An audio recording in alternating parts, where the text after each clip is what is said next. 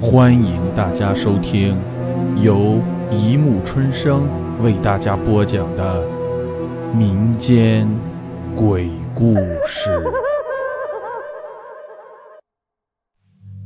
第四十集，第十二个木头人上。学校的生活很是无聊，我为了逃避这无聊，也就陷在这无聊里了。成天在自习室里看闲书，或者在校园里闲逛打发日子。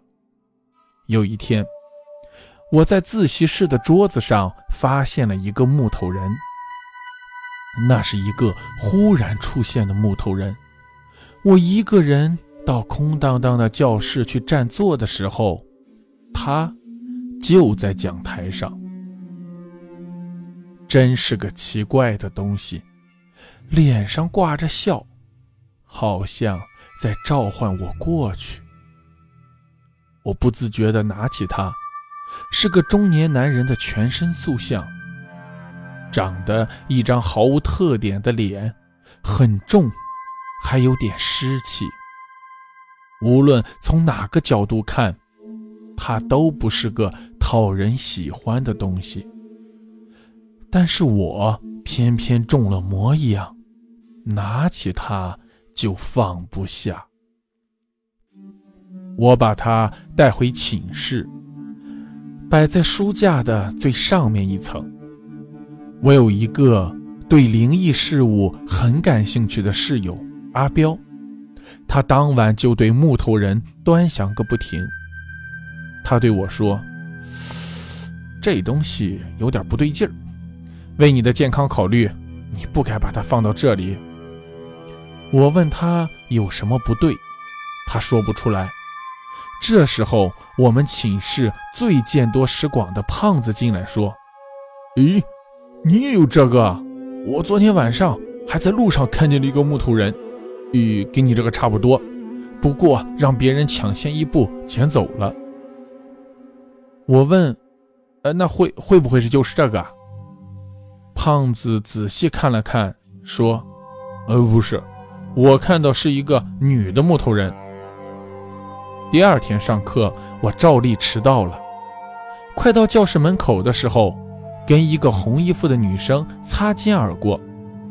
她回过头向我笑了一下，可她的脸在我眼前变成了重影。依稀只觉得她脸很白，嘴唇鲜红。赶紧揉一揉眼睛，再看。一个红色的影子溜进了隔壁的教室。本来第一节课是照例发困睡觉的，我却被一阵奇怪的歌声吵得睡不着。捅一下身边的胖子，我问：“哎，你说说，隔壁在上什么课？唱的这么大声？”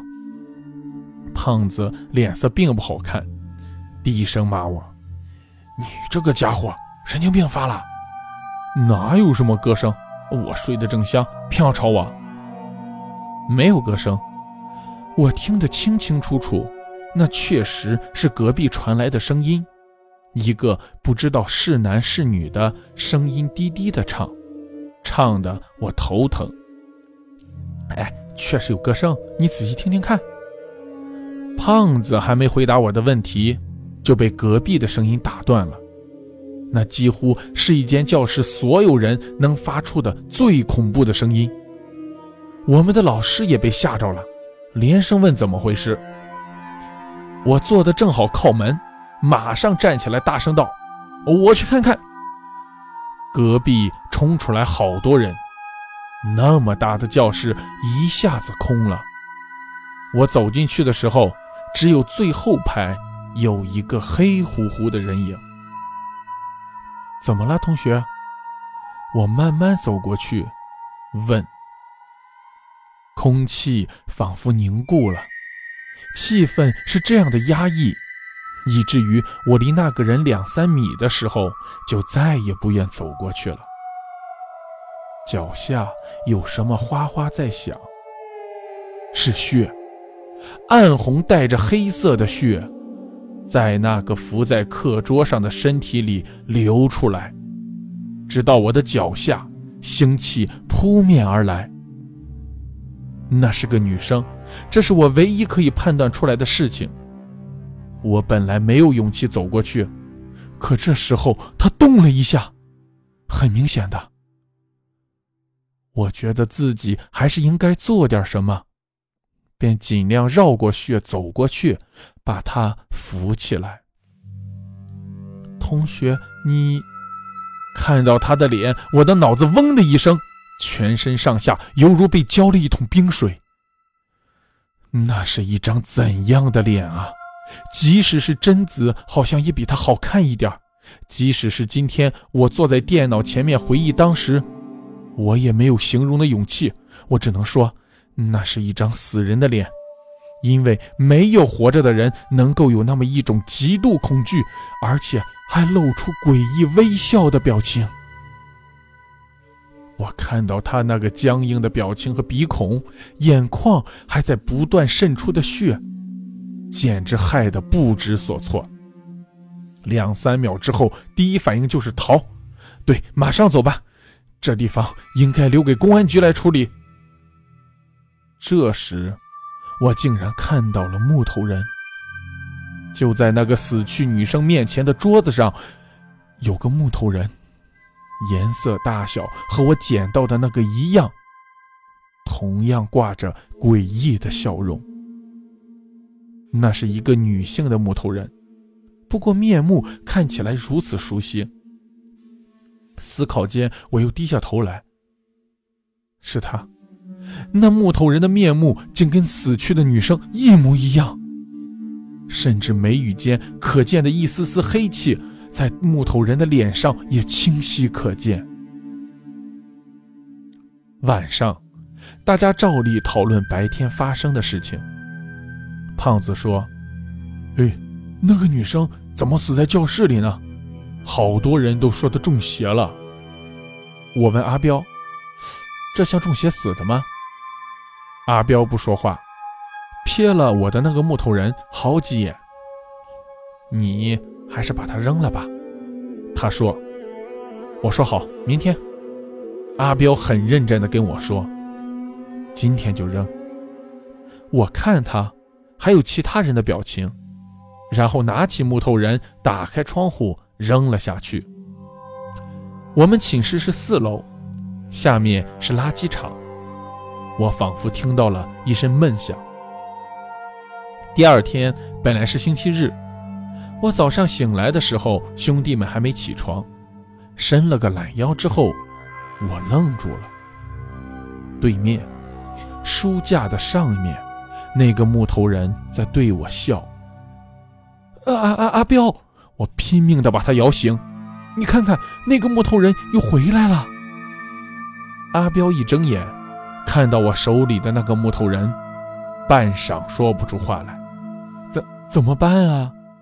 我正跟他说着，屋子里胆子最小的大虾就喊起来了：“呃，你们看，那个木头人多像小狼啊！”怎么可能？那明明是个中年男人。我正想争辩，木头人就在眼前，一刹那，我也傻了。那木头人的面目真的变了，不仅变成了一个年轻人，而且面貌竟有三四分像我。天哪！阿彪叫我去打一盆水来，把木头人放进去。我们刚刚放好，木头人的身体里就渗出臭气熏天的黑色粘液来。咕咚咕咚的水泡过后，那盆水逐渐变成了暗红色，跟那个死去的女生的血一模一样。完了，这是非常厉害的邪灵。阿彪说：“我没有办法对付他，小狼，你自求多福吧。”话虽这么说，下午阿彪还是出去了。我知道他是去查书想办法，因为临出门的时候，他再三叮嘱我一定要在寝室里等他，不等他回来，千万不要采取行动。有这样的朋友让我很感动，同时我也很害怕。我不知道那是什么东西，在冥冥中企图吸取我的性命。晚上，胖子没自习，留在寝室里陪我，我们都诚惶诚恐，但一晚上什么也没发生，只是阿彪没有回来。向他们家打了个电话，他根本没有回家。我开始着急，想尽千方百计去找他。后来留守寝室的黑子跟我们说，医院来电话了，阿彪在那里。是车祸，他还没有恢复神智。医院的人给我一张纸条，是阿彪被送进来时还紧紧攥着的。那好像是一本书上撕下来的一条，上面只有一句话：在一个清晨，我捡到了一个木头人。他他还说了什么没有？我问护士。他一个劲儿的说烧烧的，叫我们把这张纸条烧给什么人。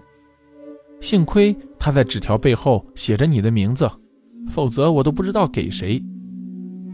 我叫胖子他们不用陪我，自己一个人去了图书馆。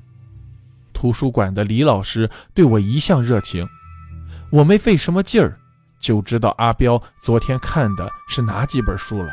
我拼命地翻那些书，可上面的内容让我失望。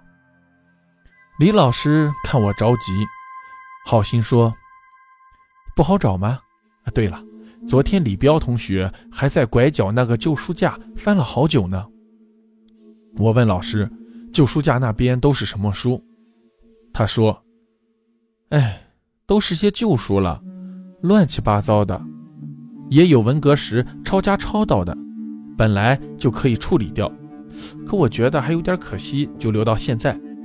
学生们要是想看那些书，都是随便拿，不用记录的。”果然全是旧书，连手抄本的《一只绣花鞋》都有。我正感慨老师收破烂的兴致，忽然发现我身边那个女生手里的书似乎缺了一条。同学，那本书，呃，给我看一下好不？那女孩抬起头来笑着说：“你也爱看这种书？”我说：“哎，随便看看了。”他就把书递到我手里，看吧。不过看完以后要记得还给我，我有很重要的用处。那本书叫《怪谈》，阿彪手里的纸条果然是用刻刀从上面割下来的。那是一篇叫做《不死传说》的怪谈，上面用第一人称记录了一个离奇的故事。那句“在一个清晨，我捡到一个木头人”。是故事的开始。故事里说的是一个女生捡到一个木头人，从而发现了一个不死秘密的故事。每隔十二年，校园里就会出现十二个形状各异的木头人，谁要是把它捡回去，木头人就会逐渐变成他的样子。等到木头人变得和那个捡到他的人的样子一样的时候，木头人里的邪灵就会把这个人杀死，把他的生命献给自己的主人，而那个邪恶的主人就会利用这十二个人的生命和力量，在人间继续活下去。故事继续发展，校园里已经死了十个人。正在无可奈何的女主人公等死的时候，她的男友。却死了。她给他收拾遗物的时候，才发现，原来男朋友背着她，偷偷拿走了木头人。书里写着，原来破解咒语的唯一办法就是把它丢给别人。正当他以为一切噩梦都结束了的时候，他的好朋友也捡到了一个木头人。我看到这里，故事就没有了。夜马到这里也断了。故事本来还应该有一段才结束的。对面的女生这时候用甜甜的声音问我：“你看完了吗？哎，原来你也对木头人感兴趣。我点点头，把书还给他，他顺手放进包里，然后告诉我她叫小桃，问我要不要一起走。她是个漂亮的女生，我根本不想拒绝。我们自然而然地聊起木头人的事情。小桃说：“那个故事你看了？每隔十二年，学校都会死十一个人。从那个故事最后标注的年份到今年，恰好十二年。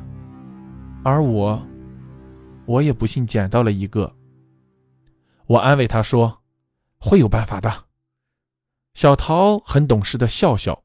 分手的时候，他脸色惨淡。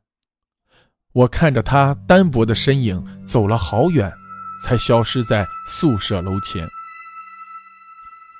我一直在想小桃那句话：每隔十二年，学校里都会死十一个人，为什么是十一个？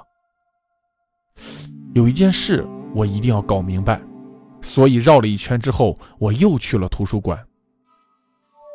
不对，这个故事的最后一页被什么人撕下去了，痕迹看起来并不古老。是阿彪吗？我去找李老师，问他最近还有什么人对那些旧书感兴趣。李彪，你，还有刚才跟你一起走的那个女生，接着就没有了。我谢了他，听到他跟别的老师说。哎，说来也奇怪，咱们楼下收藏品莫名其妙的丢了一箱。我心里一动，凑过去问：“什么收藏品啊？”李老师说：“木头人吗？那是一箱木头人，咱们学校建校的时候不知道什么人送过来的。那木头很沉，好像挺名贵的。”我说：“我怎么从来没看摆出来啊？”另一个我认识的赵老师说。嗯，别提了，那木头人听说挺邪的。我一脸惊讶的表情，怎么回事？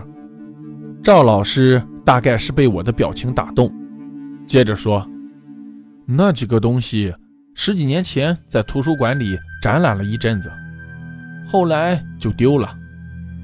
丢的那年是咱学校最邪的一年，一下子死了十一个人。